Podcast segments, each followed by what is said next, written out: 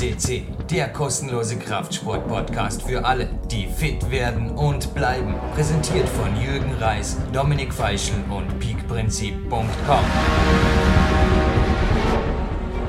Jürgen Reis welcomes you for PowerQuest CC, the world's biggest climbing podcast. And today, another 100% English interview with one of the first boulder ladies of yeah, number five in the moment as we record this. It's a recording from summer 2018. We have end of August, and now we record this after Munich. She is world ranked fifth, and also became in Munich fifth, and also in the climbing World Cup 2018, the number five, Katja Kadic. Hello. Hi, hi everyone. you are the first time here. Well, 23 of age the time is on your side. You are speaking from Ljubljana. Yeah, I'm speaking from Ljubljana. I'm yeah. my home. Just had a great bouldering day today at the K1 climbing center here in Dornbirn, and it's yeah, it's half past two. What's this day for you? It's a climbing or a rest day? Uh, today I have a climbing uh, day, but uh, I will do it in the afternoon because I had some other obligations in the morning.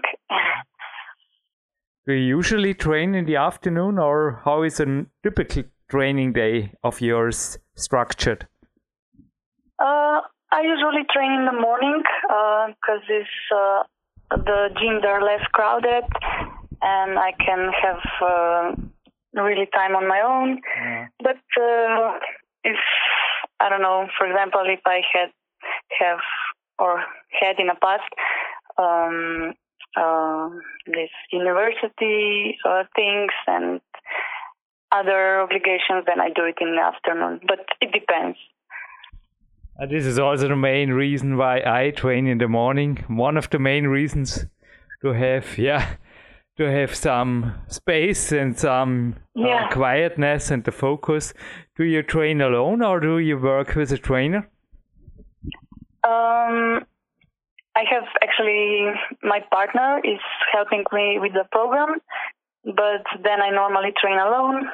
Um, sometimes we do some trainings together, and we have also a lot of national um, uh, team trainings. So yeah, I combined all of those. Yeah, for sure. We also had Domen Skofic, Janja Garnbret, and Mina Markovic yeah. here on PowerQuest who also spoke about the famous Slovenian team trainings. So on the weekend, yeah. normally I think you spend your time with the team, or how is this going? Uh, yeah, before the season is starting, um, we have more trainings together. Let's say two per week, um, and then it depends Mm-hmm. But normally we meet, let's say, once a week or something. Mm-hmm. Is there normally one training session in your day, or are there two? Um, I normally train, yeah, one day. Um, I mean, one session per day.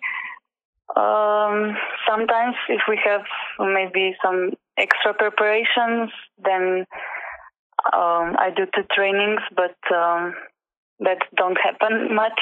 Mm-hmm. So a normal training, when is it starting? Lead us through these hours, please, of your training. Normally you start, don't know when, 8, 9? Uh, sorry, again, I didn't understand the question. A normal training workout of yours, so a single training workout. How does it look like? How is it structured? Katja. Ah, um, um, yeah, I normally train for around three hours a day um, and trainings, I mostly do uh, climbing and then some exercises to keep my strength at a certain level. Um, yeah, after the warming up routine, I start with uh, easier climbing, uh, some boulders to warm up also on the wall. Um, and yeah, then I try to focus on the things that I need to improve.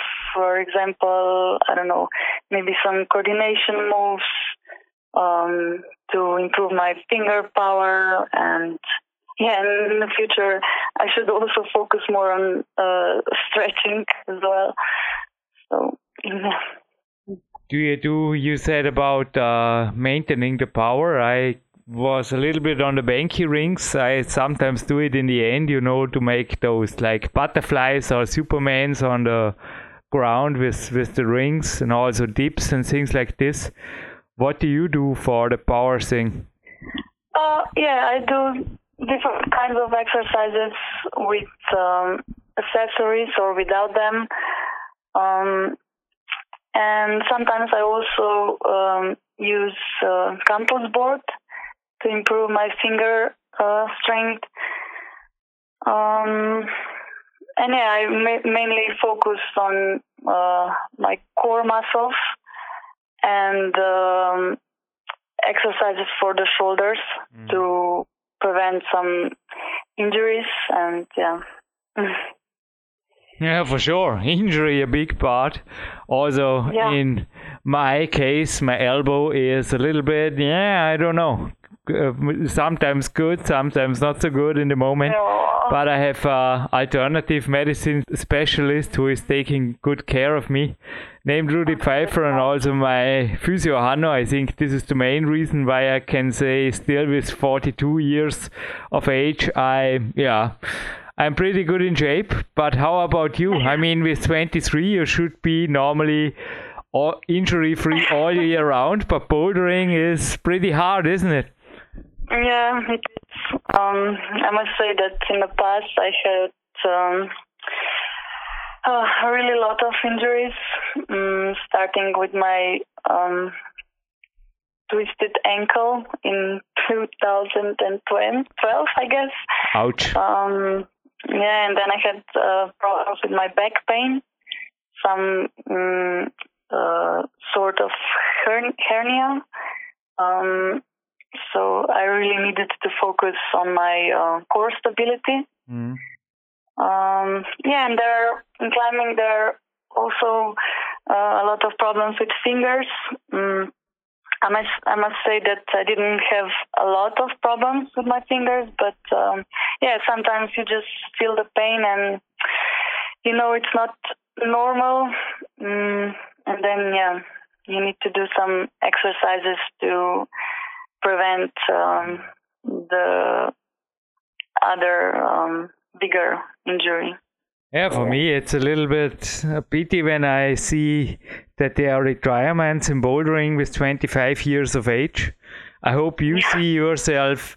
What's your long term focus? Do you want to change lead when it becomes too hard for your body, or do you think bouldering until 30 is realistic nowadays?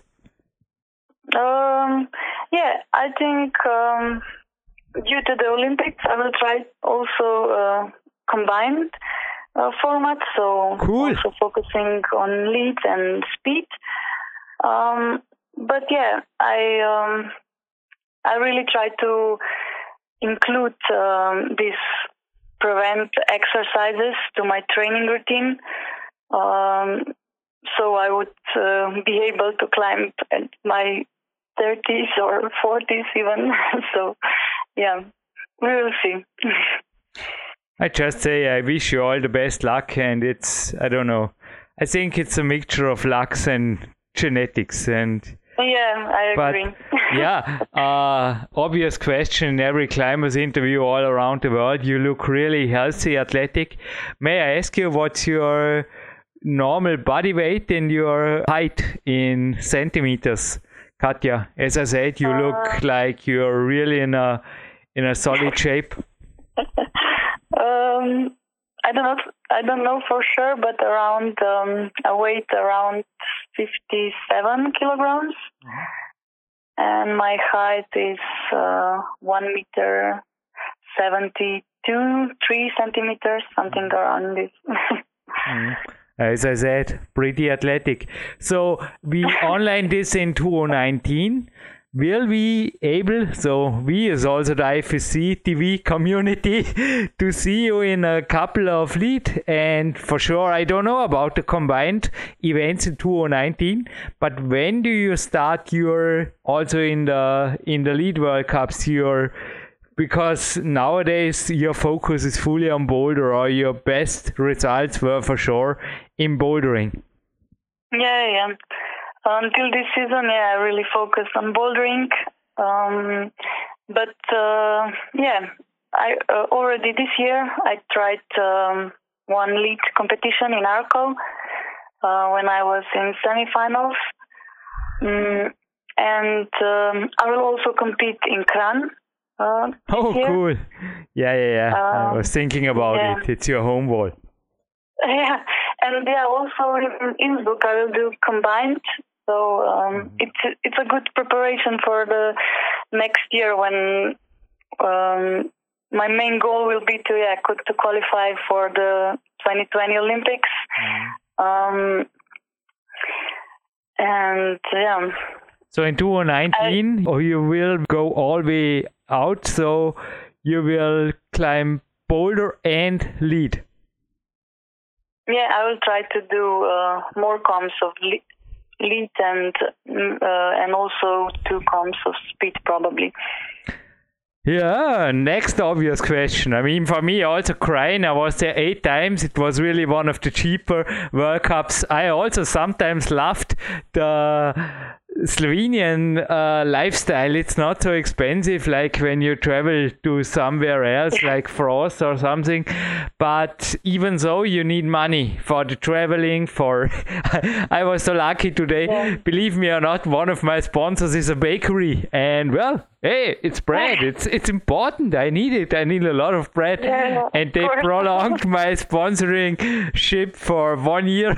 so, well, no, this is not a joke. This is super. This is Pekare Mango. Thank you. But how about you? I mean, for sure, you also need bread for it, but you also need more money for the next year because it's getting, I think, also the travel expensive will go up, up, up in 2019. Yeah, that's true. Um, I mean, I really need to thank to my um, sponsor Scarpa uh, Italy and Scarpa Austria and um, Slovenian Army. I'm employed there since um, April. Um, and yeah, of course, also to my parents who were really there for me to um, to help me to become where I am now and um, um, yeah, I also try to make some money with um, teaching others. Um, so I have like a few groups of uh, climbers, um, and I help them to improve their climbing ability. Um, yeah, that's mainly it but um, um, I will need to. I will um, also try to find maybe something else for the next season, of course. Ah, I just had this World Cup back then when my father even drove me back from Kranj, and it was. I don't. I don't think that we all would be somewhere. I mean, sports people without our parents, wouldn't we? Yeah. I was just. I, Yeah, I was- the beginning is really helpful if you have someone who trusts you and who. I think also without yeah the the trust of your parent, you will not go to the World Cup if they have. It's a little sport still, and my father asked me today at the coffee in the morning. Is she speaking English? And I said, Well, I hope so. because my Slovenian is pretty bad. And uh, which lead me to the next question. It sounds your English. I'm really happy about this. It's really good. So, do you study you. beside, or is also what about your lifestyle and your work around the climbing? It didn't sound that you are hundred percent professional. Um, yeah. Um, first, um, the uh, answer for the first question. Um, we had uh, English in primary and secondary school, and I'm also visiting um, an English teacher, um, who I'm really thankful to. Uh, so he's helping me a little bit with my uh, vocabulary and um, I don't know the structures and everything. So I'm.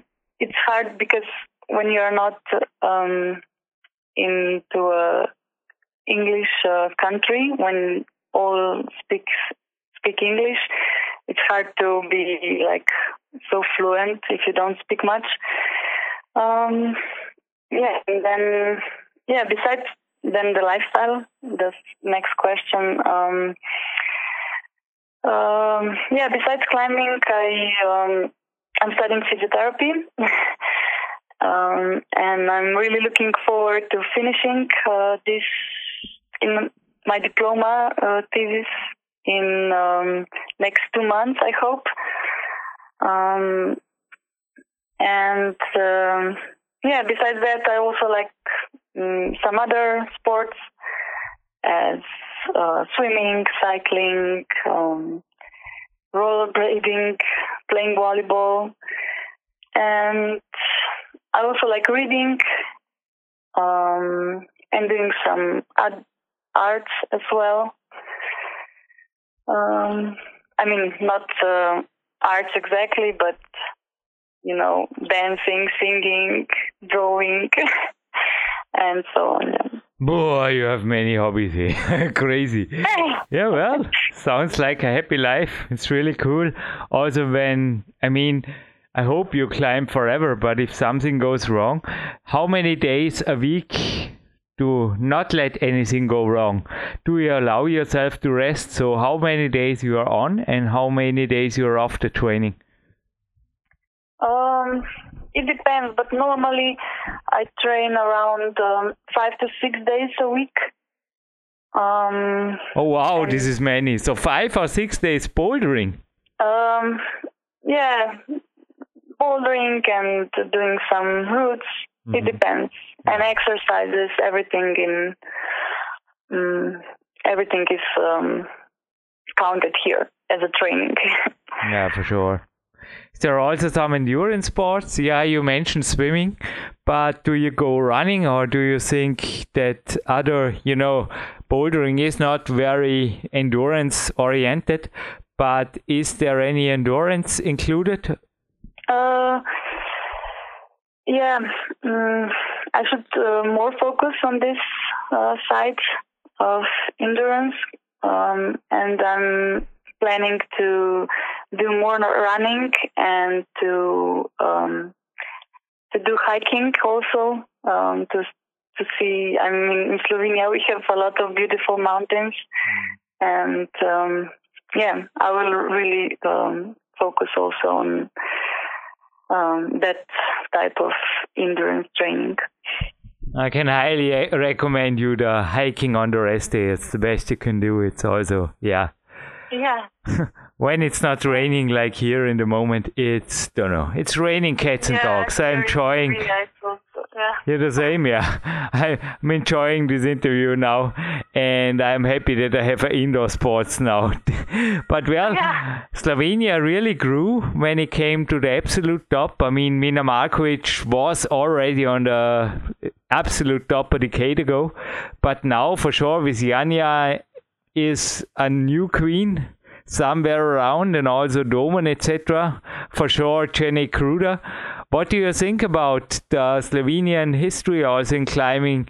What's the secret of this little country still getting stronger and stronger in the international scene? Uh, yeah, that's um, true what you said. Um, Slovenia have really big um, climbing community. I mean, a lot of good climbers. Um, and yeah, I don't know, maybe the main thing is that we are really a small country and uh, we can train together and um, uh, improve together. I mean, it's uh, it's easier if you have your idols on the trainings and you want to beat them and become even stronger and in a good way, of course. Um, we always have fun in, at trainings. Um, but yeah, these things can push you um, to achieve your limits and to mm, go further, you know. Mm, and yeah, I think um, we will continue in that way. the Devil Girls, as they wrote it sometime somewhere down, I think at 8a.nu. Is it still a little bit this scene? Do you also train with the other girls or the, the devilish girls or something like this? They, I don't know why they named Mina because of their hardcore training back then.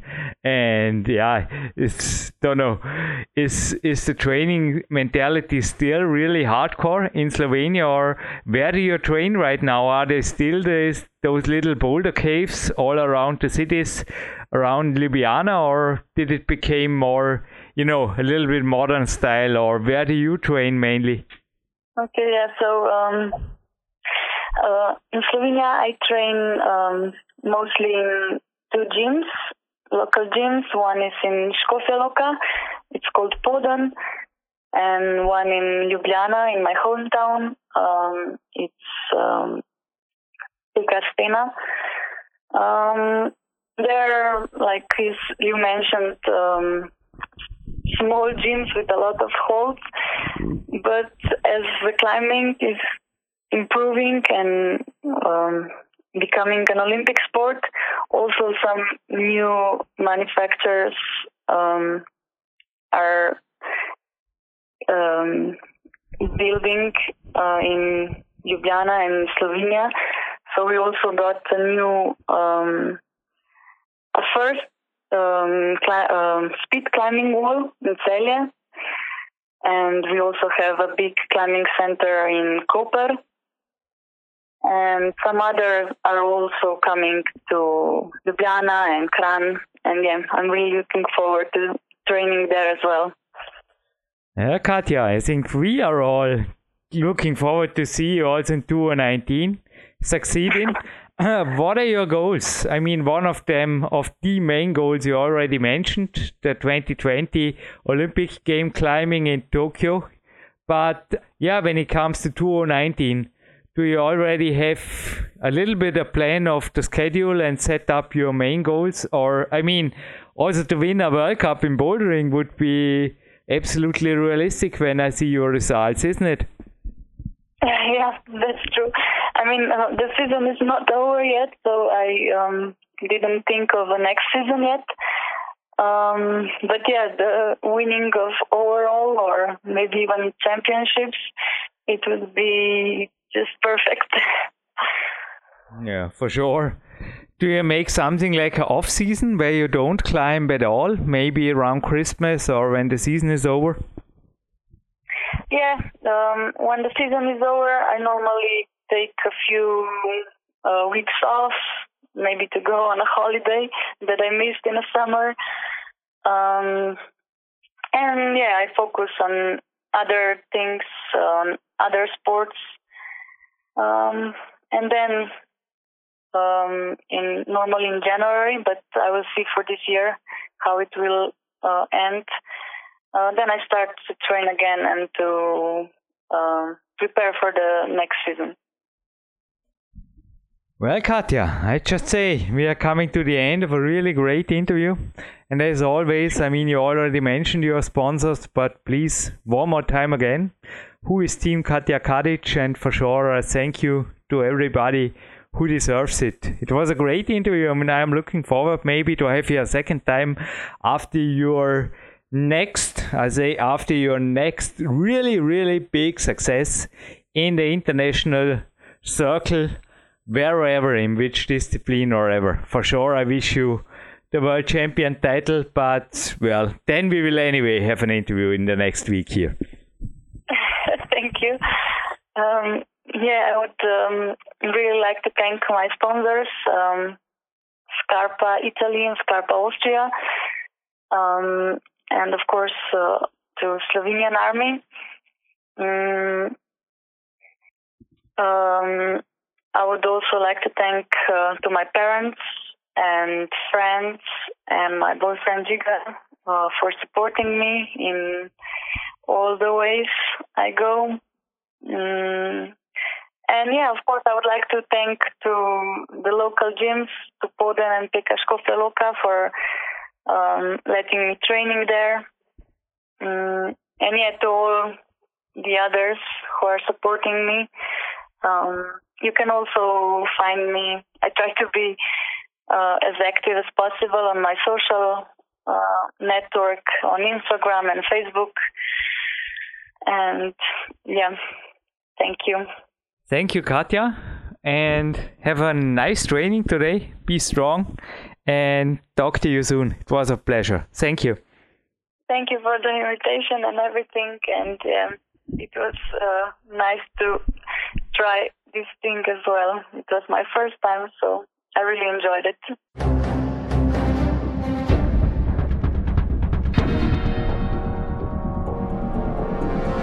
Alle Fitness-Bestseller der Peak-Trilogie, kostenlose Newsberichte und weitere Podcasts von PowerQuest CC sowie Trainingssoftware, Supplemente und Trainingsausrüstung, Personal Coachings, Seminare, Workshops und mehr. Jetzt direkt im Internet auf www.peakprinzip.com oder www.jürgenreis.com.